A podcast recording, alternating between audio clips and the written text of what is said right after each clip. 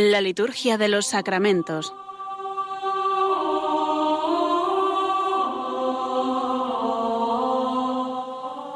Con el Padre Juan Manuel Sierra.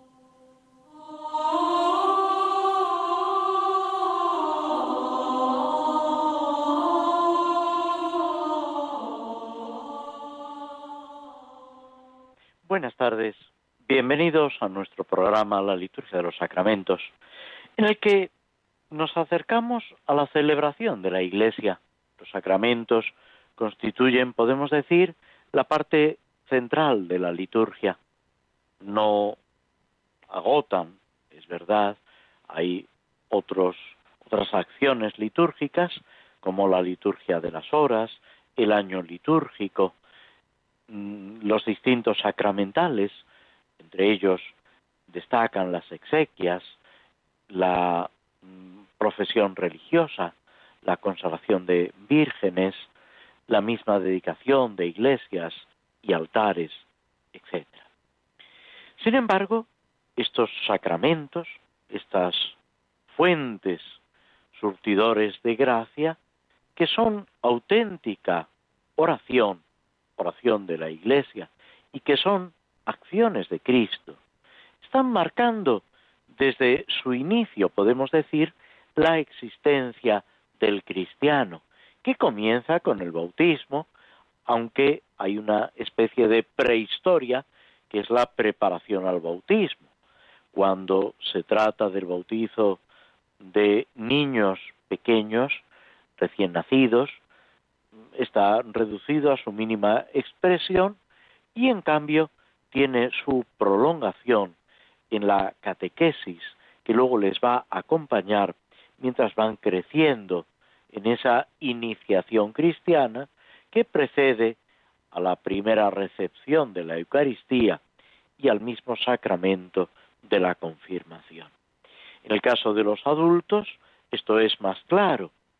Hay un anuncio de la fe, una adhesión vital a esa buena nueva proclamada por la Iglesia, un periodo de formación acompañado también por una serie de, ritos, de celebraciones en lo que se constituye el catecumenado y esa última etapa de iluminación para culminar, si es posible, en la noche de Pascua, si no es posible en otro momento, pero para culminar en esa celebración de los tres sacramentos de la iniciación cristiana, bautismo, confirmación y Eucaristía. Esto, que se ve muy claro, estamos llamados a vivirlo todos los cristianos, porque es, como decíamos, el fundamento de nuestra vida cristiana, pero no es tampoco un acontecimiento que en su día se verificó en nosotros, en nuestro espíritu, en nuestra vida, y ahí se quedó, sino que es algo que nos va acompañando durante toda nuestra vida, va realizando en nosotros esa historia de la salvación, lo que vemos en las primeras páginas de la Biblia, esos acontecimientos de la creación, de la aparición del pecado y la promesa de salvación, que luego va continuando con los patriarcas, con la liberación del pueblo de Israel en Egipto, que es precisamente lo que lo constituye como tal pueblo, lo que hasta ese momento era, se puede decir, un pacto familiar, local, se constituye a través de la alianza el pueblo de Israel, que va caminando guiado por los jueces, los profetas, hasta llegar en Jesucristo a esa plenitud de los tiempos, con la expresión que utiliza el mismo apóstol San Pablo, la plenitud de los tiempos, cuando Dios irrumpe en la historia, cuando Dios se hace hombre y en Jesucristo toda nuestra eh, nuestro ser, nuestra naturaleza humana queda transformada, enriquecida. Se da ese paso de lo natural a lo sobrenatural.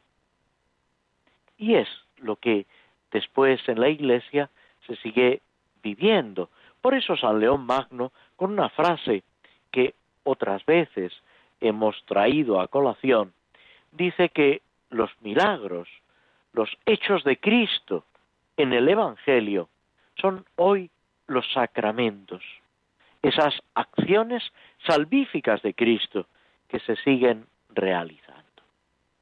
Y todo esto lo vemos también verificado, cumplido en los santos que la Iglesia nos va proponiendo a lo largo del año litúrgico.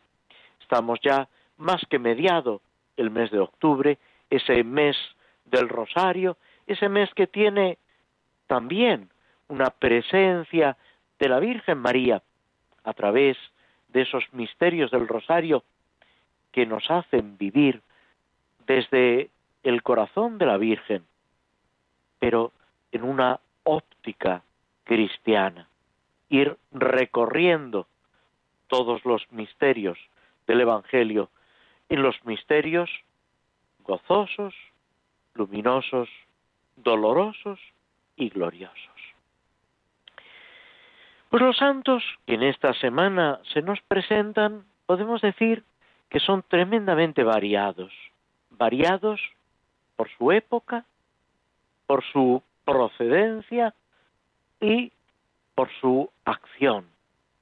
Hoy, 18 de octubre, celebramos al evangelista San Lucas.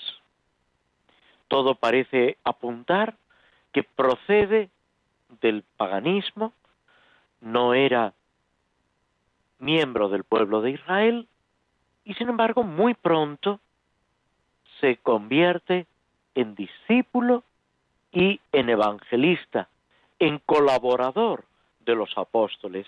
De hecho, aparece en las cartas de San Pablo como colaborador de Pablo.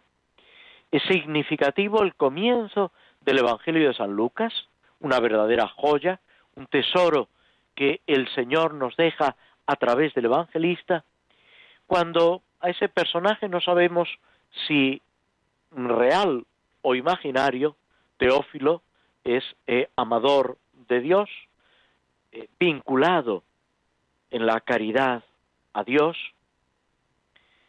y todo cristiano debe ser teófilo, debe ser amador de Dios.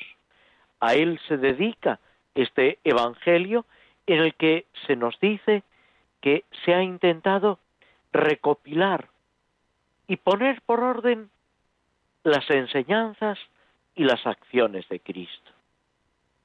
Debemos decir que el Evangelio de San Lucas es muy completo en ese ir siguiendo desde la infancia, desde el nacimiento de Cristo, todos los acontecimientos de la salvación, incluso las apariciones del resucitado se presentan ante nosotros con una eh, especial intensidad.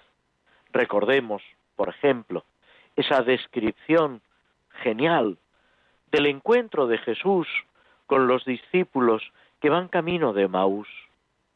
Esa transformación desde el desaliento, desde sentirse defraudados al entusiasmo por el encuentro con Cristo.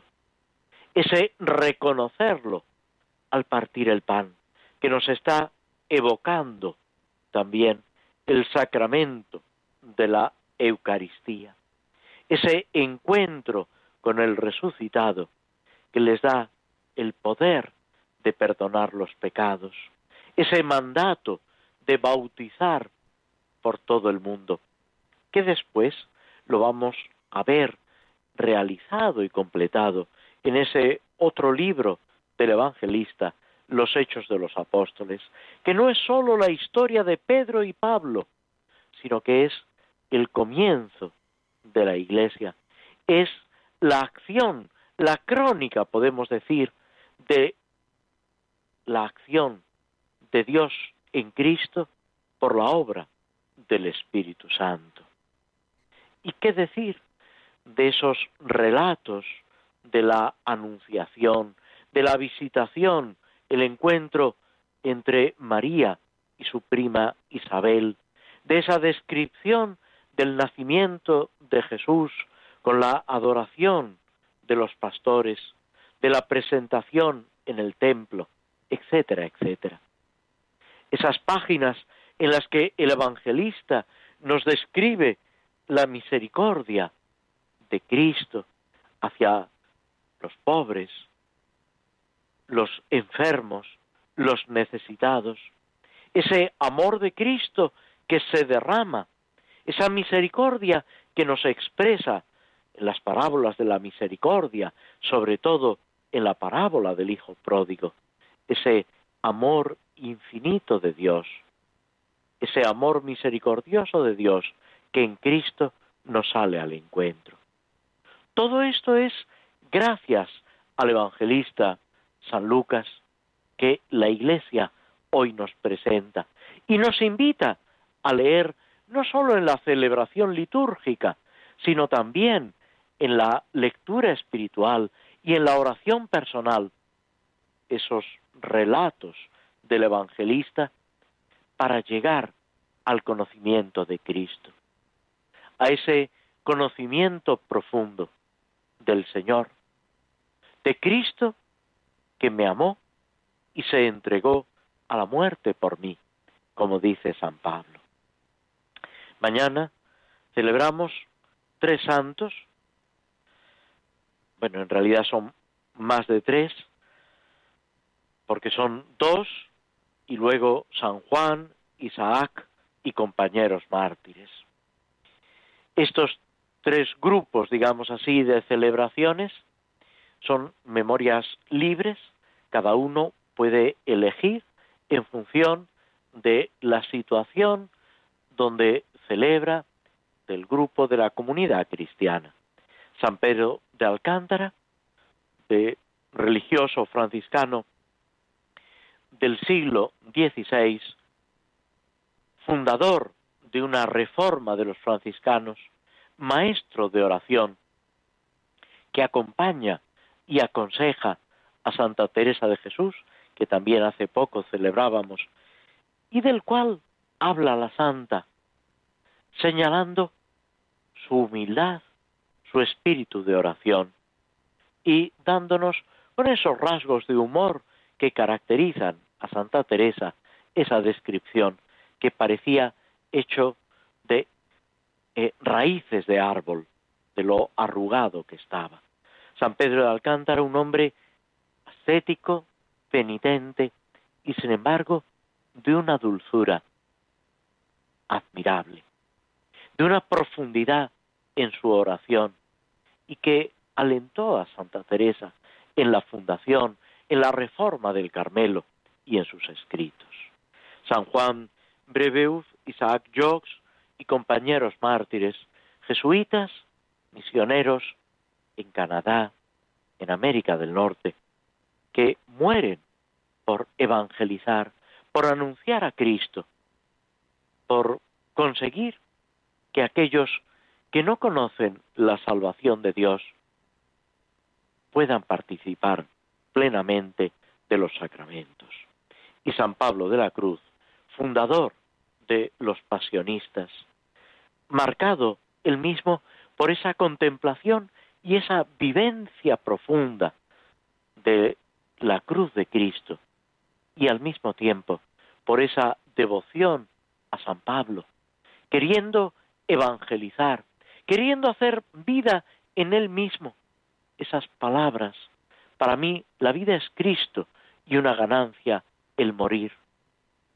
Para mí el mundo es un crucificado, estoy crucificado para el mundo, yo para el mundo y el mundo para mí. El 22 de octubre, un santo mucho más cercano, San Juan Pablo II, que tantos hemos conocido. Se nos invita en la oración colecta a vivir ese misterio de la misericordia que él enseñó incansablemente. Ese lema que inicia su pontificado. No tengáis miedo, abrid las puertas al Redentor. Esa, digamos, tarea providencial que él consideraba introducir a la Iglesia en el tercer milenio, para crecer en ese anhelo de santidad. Y por último, el 23, San Juan de, Capistrano, presbítero, también franciscano, y San Antonio María Claret, español del siglo XIX, obispo, fundador de la congregación religiosa de los misioneros del Inmaculado Corazón de María, los claretianos, dedicados a la predicación, a la enseñanza, a difundir el amor de la Santísima Virgen María para acercarnos a Cristo.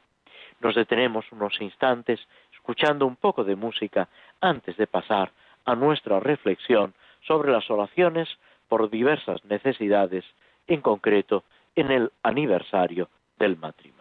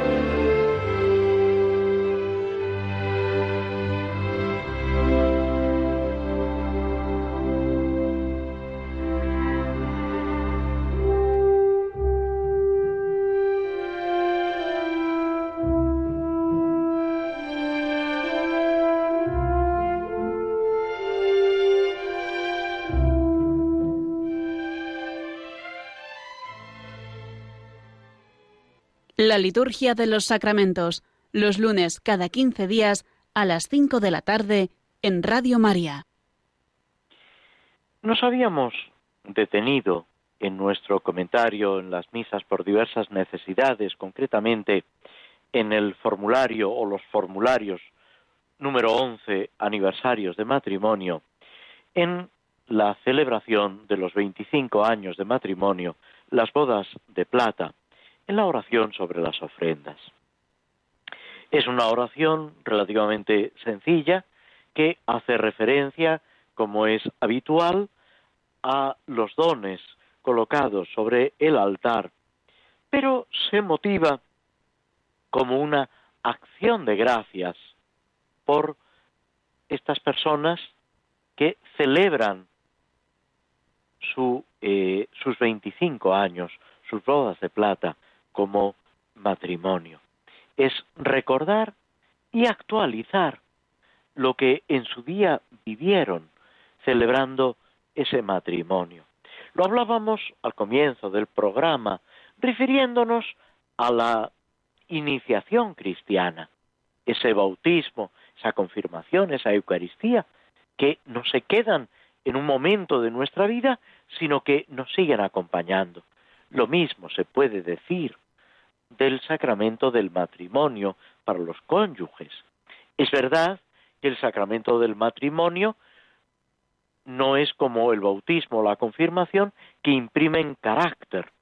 no es tampoco como la Eucaristía, que se reitera semanalmente o, si es posible, incluso diariamente con la participación en la Eucaristía. Pero esa gracia recibida en el sacramento del matrimonio les va acompañando, fortaleciendo, santificando para ir viviendo la situación de cada día, las alegrías y las penas, la salud y la enfermedad, con la fórmula que se utiliza en el mismo ritual del matrimonio.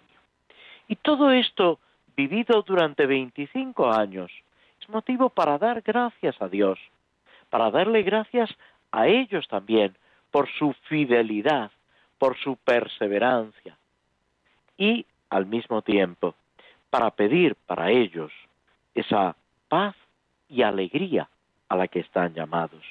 Esto es, en definitiva, lo que nos dice la oración. Acoge con bondad, Señor, estos dones, el pan y el vino, que te presentamos en acción de gracias por tus siervos, los nombres de los cónyuges, para que obtengan como fruto, como fruto de la acción de gracias, la Eucaristía es acción de gracias, y como fruto de esos dones, el pan y el vino, que se van a transformar en el cuerpo y la sangre de Cristo, obtengan como fruto paz y alegría. También la oración después de la comunión hace referencia a lo que hemos celebrado, la Eucaristía, la Santa Misa. Oh Dios que has admitido en tu bondad a la mesa de tu familia a estos esposos, puede incluirse, dependiendo de las circunstancias, si los acompañan amigos, hijos, se dice expresamente en compañía de sus hijos y amigos, concédeles avanzar con fortaleza y alegría en el amor mutuo, de modo que puedan, por tu gracia, participar juntos en el banquete del cielo.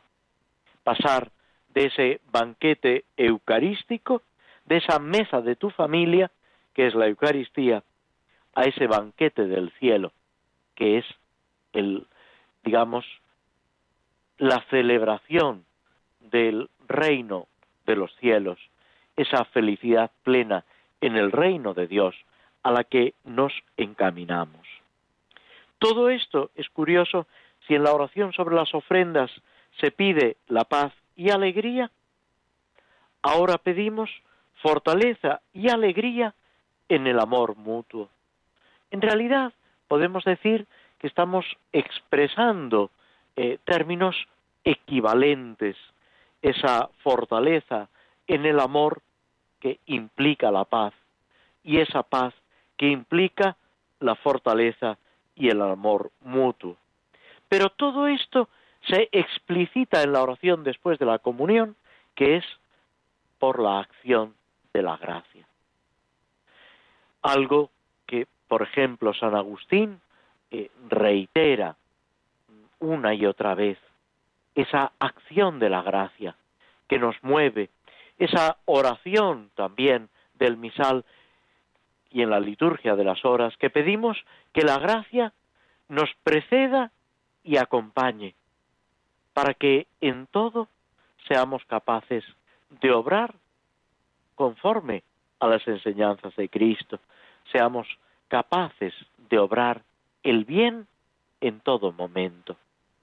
Es la gracia, ese amor, esa fuerza de Dios que se nos comunica la que hace posible que el matrimonio viva con fidelidad, con fortaleza, con alegría y con paz. Y que desde esa vivencia profunda de ellos en la fe, es una de las finalidades del matrimonio, ese apoyo mutuo, ese sostenimiento en la fe, puedan sostener y ayudar a los hijos, a los familiares, a los amigos, a todos aquellos que el Señor va poniendo en su camino para que un día todos juntos en el reino de Dios puedan proclamar las misericordias del Señor. Pasamos al siguiente, al último de los formularios que se nos propone en, la, en el aniversario del matrimonio, que es con motivo de las bodas de oro, de los 50 años de matrimonio. Podemos decir, toda una vida entregados el uno al otro, al servicio de Cristo y de la Iglesia. No todos los matrimonios llegan a esta celebración. A veces la enfermedad, la muerte aparece y no hay ocasión de celebrar gozosamente este acontecimiento.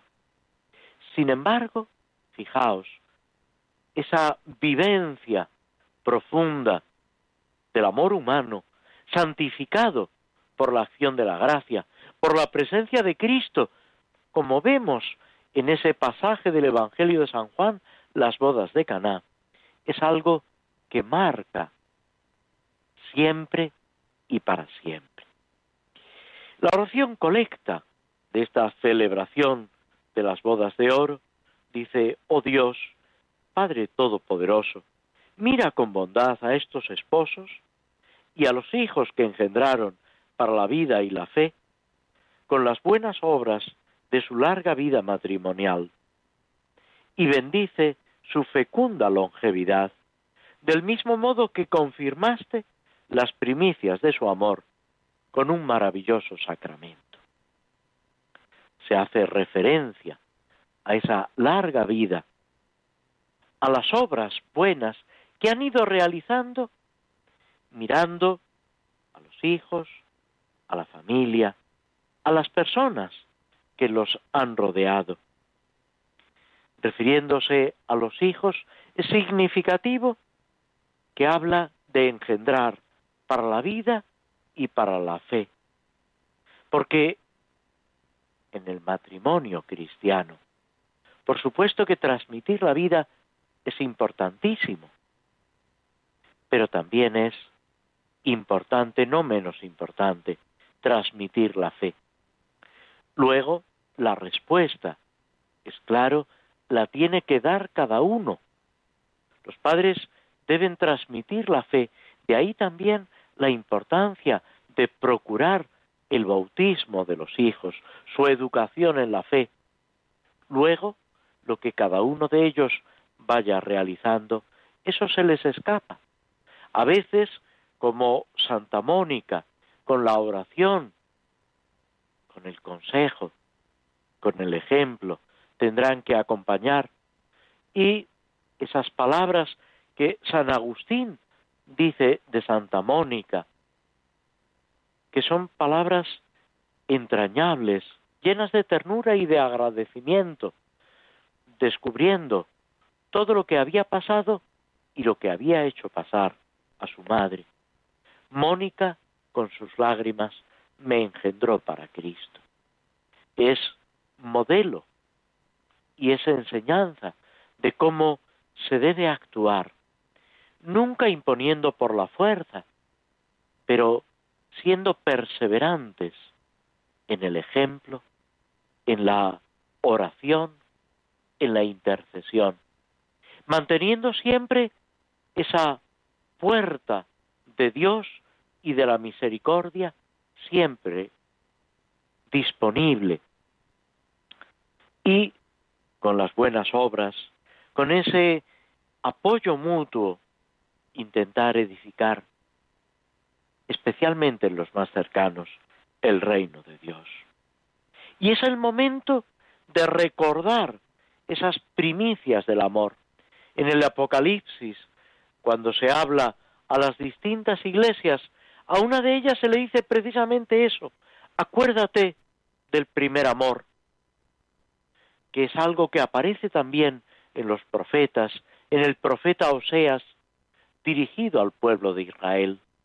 Recordar el primer amor, volver a ese entusiasmo, a ese fervor, madurado a lo largo de los años, acrisolado a través de las pruebas, del sufrimiento muchas veces, físico y moral, pero por eso mismo engrandecido desde Cristo, viendo esa realidad del amor, de la mutua entrega, de la generosidad, ese empeño en buscar la felicidad del otro, construido a lo largo de los años. 50 años es mucho y al mismo tiempo es muy poco para vivir en el amor de Dios, en el amor de Jesucristo. Y no es más que preparación de lo que debe ser toda la eternidad. La vida del hombre, la vida del cristiano es prepararse para ese encuentro definitivo con el Señor. Y dentro del matrimonio hay que hacerlo en esta óptica, en esta perspectiva, dándole gracias al Señor, pidiéndole su ayuda y admirando, como termina diciendo la oración, ese maravilloso sacramento que de una forma o de otra nos afecta a todos. También a los sacerdotes. ¿Por qué? En primer lugar, porque hemos crecido en una familia, porque hemos acompañado a otros matrimonios, porque hemos celebrado con los esposos este sacramento del amor, que es imagen, como dice San Pablo, del amor de Cristo a la Iglesia y de la Iglesia a Cristo.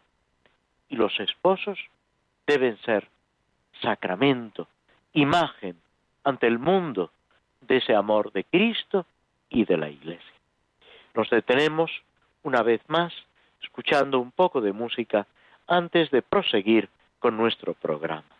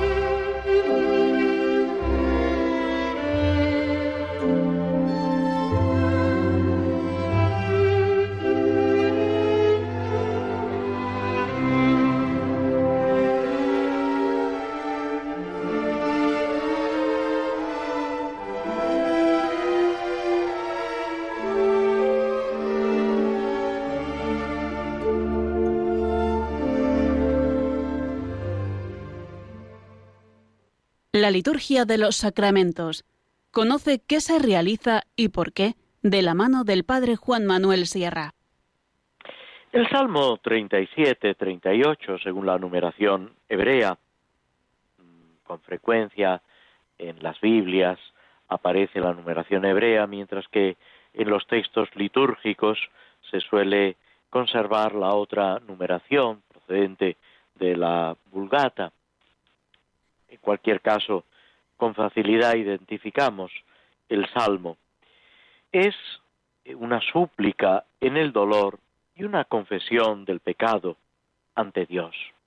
Ya habíamos dedicado nuestra atención a los primeros versículos y a partir del versículo 12 nos encontramos con esa exposición del sufrimiento moral. El versículo 12 dice, mis amigos y compañeros se alejan de mí, mis parientes se quedan a distancia, me tienden lazos los que atentan contra mí, etc. Esa conducta de los amigos, que vemos también, por ejemplo, en la pasión de Cristo, cuando Judas, uno de los doce, uno de los íntimos del Señor, lo traiciona, cuando Pedro lo niega, cuando el resto lo abandonan, y solo Juan, con cierta dificultad, es capaz de llegar, seguramente acompañado, amparado por la Santísima Virgen María, a los pies de la cruz. Ese abandono que el mismo Salmo 21 expresa, ese salmo cuyas primeras palabras pronuncia Cristo en la cruz.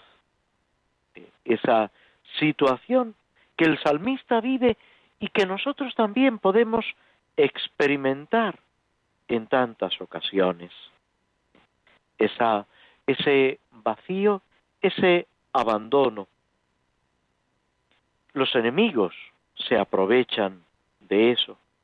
Ese hundimiento que muchas veces experimentamos en la enfermedad, en la calumnia, cuando nos sentimos traicionados, incluso por aquellos que nos debían ayudar, que nos debían proteger, que nos debían consolar. Y esto sigue pasando en el mundo, sigue pasando, desgraciadamente, en la Iglesia.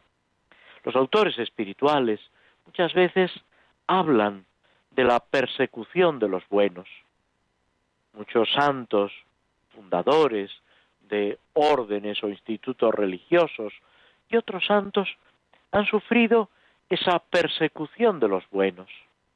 A veces no son los malvados, los impíos, como dice el Salmo, los que nos ponen trampas, los que nos atacan, calumnian, sino que incluso personas de dentro de la iglesia, personas que aparentemente llevan una vida cristiana y extrañamente se ensañan unos con otros.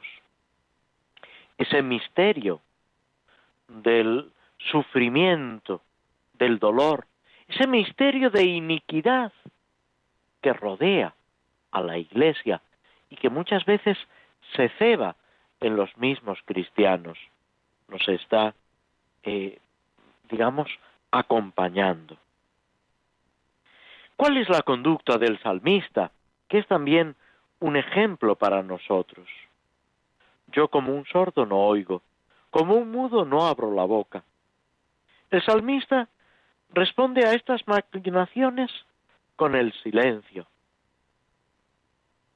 Reconoce su culpa, pero por encima de todo hay un acto de confianza en Dios.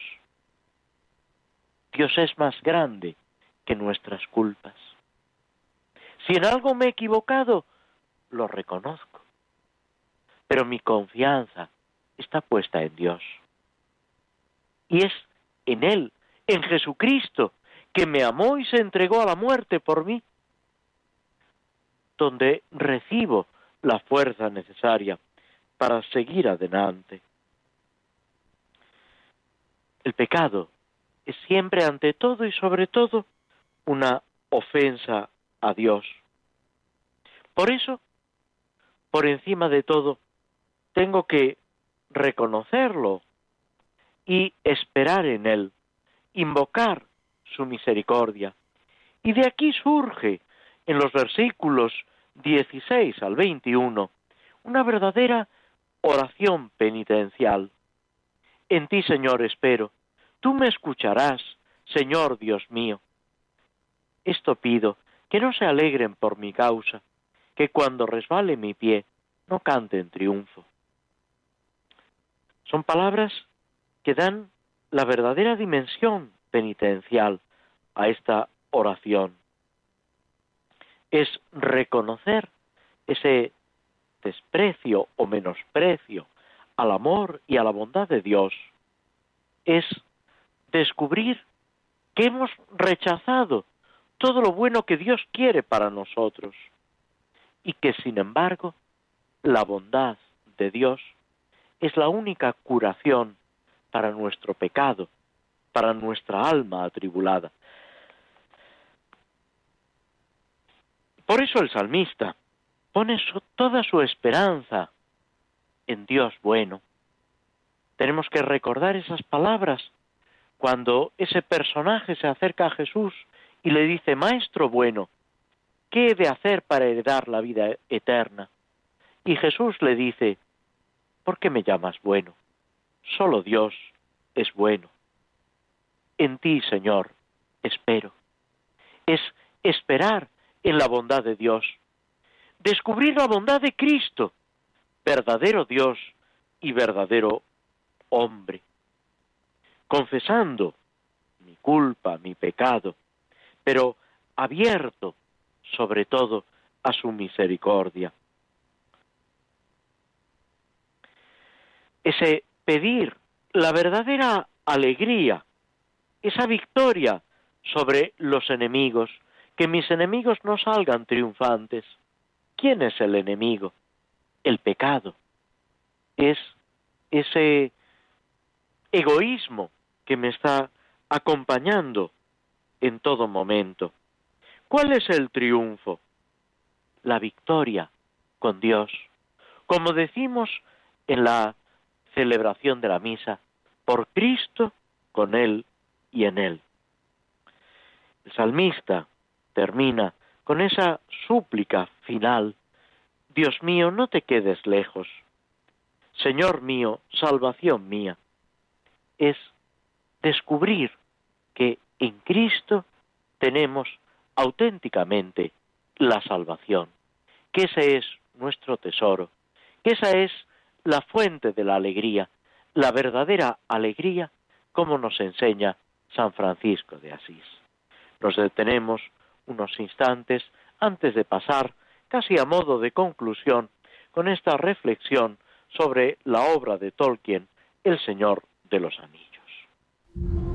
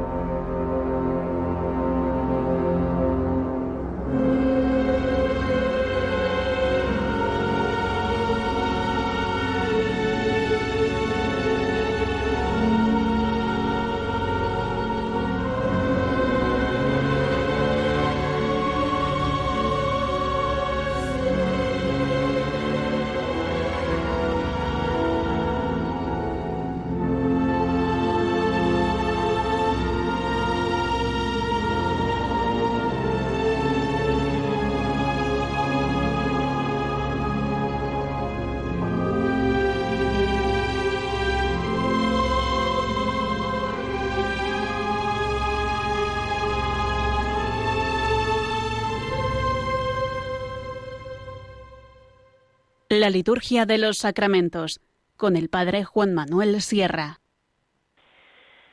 En la obra de Tolkien, El Señor de los Anillos, vamos poco a poco avanzando y empezamos el libro segundo, el primero de los capítulos de este libro. La obra está dividida en varios libros y, partes.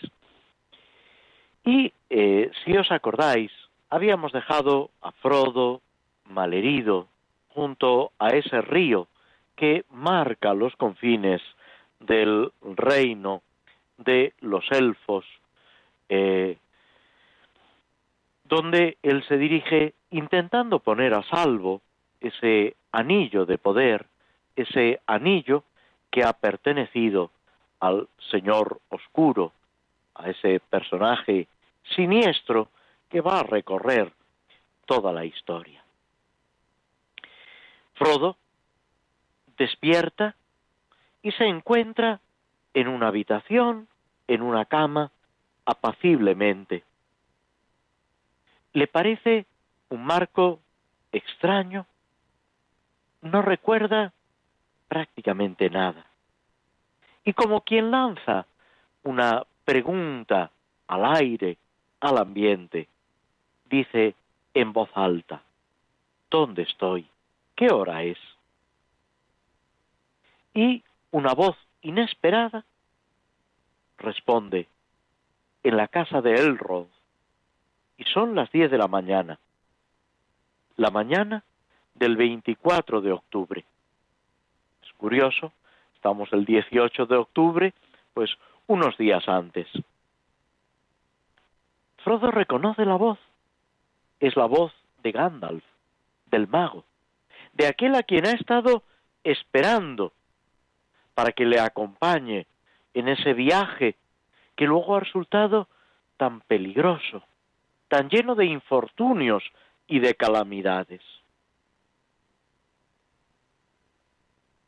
Frodo se incorpora, queda sorprendido ante la vista del viejo mago, de ese amigo que se puede decir que le ha fallado porque contaba con él y no ha aparecido. Sí, dice Gandalf, aquí estoy. Y tú tienes suerte también de estar aquí, después de los disparates que has hecho. Es como una pequeña recriminación que Gandalf le hace. Frodo se recuesta, estaba cómodo, en paz y sin ganas de discutir. No acepta, digamos, entrar a analizar esa recriminación que Gandalf le ha hecho. Empieza a recordar los pormenores del viaje. Empieza a unir unos acontecimientos y otros y descubre que le faltan muchos datos. También nosotros, en nuestra vida, si nos ponemos a pensar, si reflexionamos, si hacemos examen de conciencia, a veces descubrimos que nos faltan datos. De ahí la importancia de la oración, de no hablar con Gandalf, sino con el Señor mismo, de pedirle que nos descubra, que nos ayude a reconocer también nuestras equivocaciones, nuestros fallos, los errores cometidos, que en el sacramento de la penitencia, desde la fe, desde el sacramento, tienen un auténtico arreglo. Pero volvamos a nuestra historia. Frodo pregunta por Sam, por sus compañeros, por sus amigos. Quiere saber qué ha sido de ellos. Gandalf le asegura que están todos sanos y salvos. Y entonces Frodo le dirige la pregunta directa. ¿Qué pasó en el vado? ¿Qué pasó junto al río? Y Gandalf, con toda sinceridad, le dice, empezabas a desaparecer. La herida estaba terminando contigo. Estaba convirtiéndose en un espectro. Sin embargo, hay en ti una notable resistencia. Es algo que se va a repetir a lo largo del libro. Estos hombrecillos, estos personajes pequeños, casi insignificantes, podemos decir, frente a grandes hombres, a guerreros elfos, tienen una resistencia, una dureza insospechada. Tantas veces nos fiamos de las apariencias, tantas veces juzgamos según lo externo, lo superficial. San Pablo, en una de sus cartas, dice, si antes juzgábamos según lo humano, ahora ya no. Y le tenemos que pedir a San Pablo que nos enseñe a no juzgar según lo humano. Tantas veces nos quedamos en lo humano, en las apariencias. ¿Qué es lo que le pasa al rey Saúl cuando le ponen delante a David? Lo ve como un muchachillo insignificante. Y sin embargo, va a ser el que salve a Israel. El mismo profeta Samuel también ha caído en ese fallo. Y sin embargo, Dios le dice que Él ve en el corazón. Y lo que tenemos que aprender es a juzgar, a valorar, con esa sabiduría de Dios. Dios ve en el corazón. Abrirle el corazón a Dios para que nuestro corazón sea semejante al corazón de Cristo.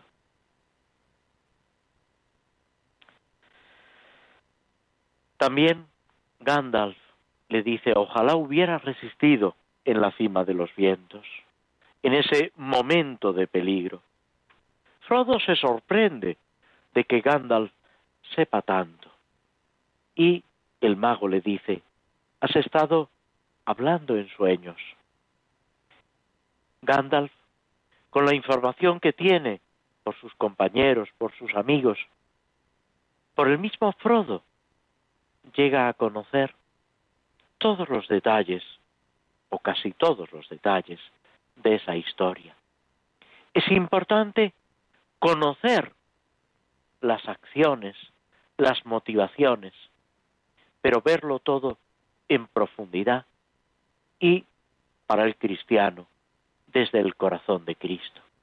Que el Señor nos ayude, nos dé esa verdadera sabiduría, esa profundidad, que sólo el Espíritu Santo puede, puede comunicarnos y que, unidos a Cristo, trabajemos incansablemente por el reino de Dios. Con esto llegamos al final de nuestro programa agradeciéndoos vuestra compañía, vuestra presencia, podemos decir vuestra colaboración a través de las ondas de Radio María y esperando poder encontrarnos de nuevo dentro de dos semanas en este programa. Mientras tanto, que el Señor nos ayude a caminar por las sendas del Evangelio y a vivir conforme a las bienaventuranzas. Muchas gracias y muy buenas tardes.